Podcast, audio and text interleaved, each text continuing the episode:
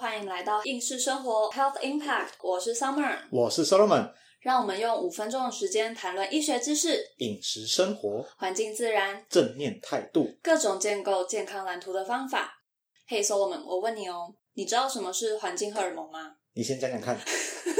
好，环境荷尔蒙啊，它就是一种内分泌干扰物，一些会影响到人体内分泌系统的化学物质。那它总共有七十多种，而大家最常听见的，像是塑化剂、代奥辛，还有一些金属污染物，比如说汞啊、铅啊等等。这些东西啊，对所有人，不管是男女老少，都会造成健康影响。国际期刊《Lancet》它在二零二零年的时候发布了一个跟环境荷尔蒙有关的健康研究，那里头就提到了环境荷尔蒙它可能影响到，比如说像是儿童、儿童的认知能力还有生长发育。那如果是女性的话呢，得到子宫肌瘤或是多囊性卵巢，甚至是癌症，像乳癌啊，还有卵巢癌等等的风险都会提高。对男性来说呢，影响的则是精子生育能力等等性功能的部分。那如果说像癌症的话，也会增加，例如睾丸癌还有前列腺癌的风险。最后啊，以全人类的角度来说，增加包含像是糖尿病或是过重等等慢性病的风险。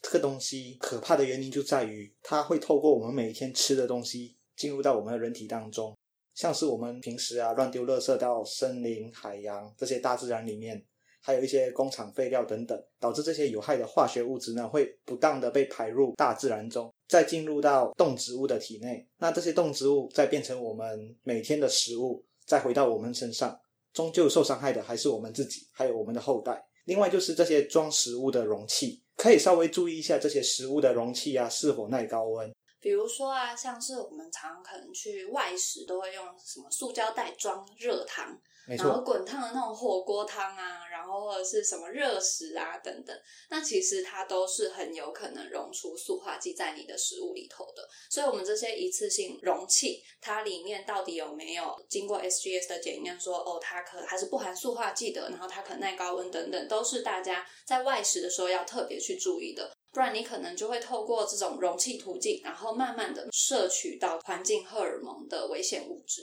这些塑化剂呢，很有可能就会溶到你的食物当中，再进入到你的人体。那环境荷尔蒙的累积是否会造成危害，会造成身体健康的影响，也会和我们吃的东西吃进去的量，还有身体能不能代谢掉这些有害物质有关。